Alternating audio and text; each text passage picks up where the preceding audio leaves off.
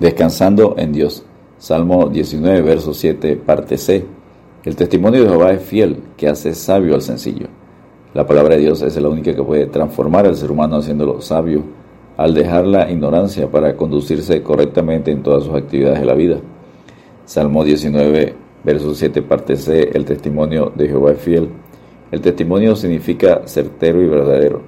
La enseñanza de Dios es certera y verdadera. La palabra de Dios da en el blanco, los médicos pueden equivocarse en el diagnóstico, pero Dios nos da el diagnóstico correcto.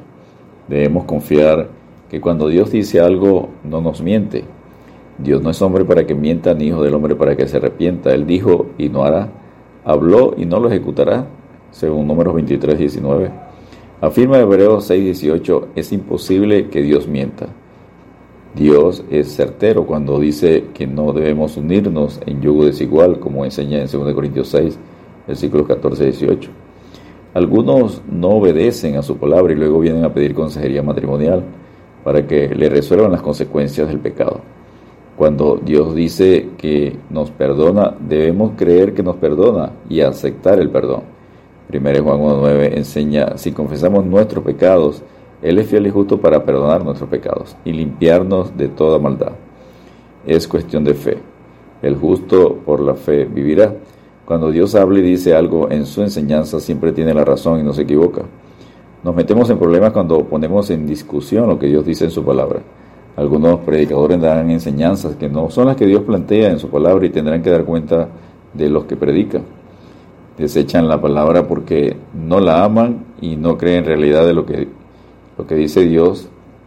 Ya dijo Dios que era certero, exacto, y enseñan medias verdades o mentiras no aman la palabra de Dios, como enseña Jeremías 6.10 y Malaquías 1, versículos 6 al 7. Enseña el Salmo 119.24, pues tus testimonios son mis delicias y mis consejeros. Jesucristo enseña en Juan 5.39, escudriñar las escrituras, porque a vosotros parece que en ellas tenéis la vida eterna, y ellas son las que dan testimonio de mí. La palabra fiel en el hebreo amán significa que el testimonio de Dios es fiel, firme, confiable y duradero.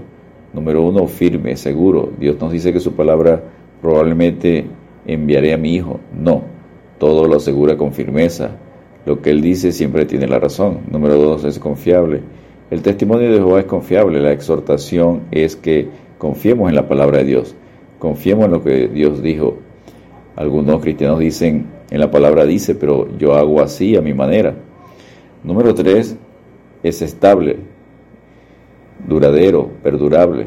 El testimonio de Dios es el mismo ayer, hoy y mañana, como Hebreos 13, 8, que dice que Jesucristo es el mismo ayer, hoy y por los siglos. Su palabra es incambiable, inmutable, es estable, como enseña Mateo 24, 35. El cielo y la tierra pasarán, pero mis palabras no pasarán. Enseña 2 Corintios 1, 20, porque todas las promesas de Dios son en Él sí y en Él amén, por medio de nosotros, para la gloria de Dios. Salmo 19, verso 7, parte B. La palabra de Dios que hace sabio al sencillo.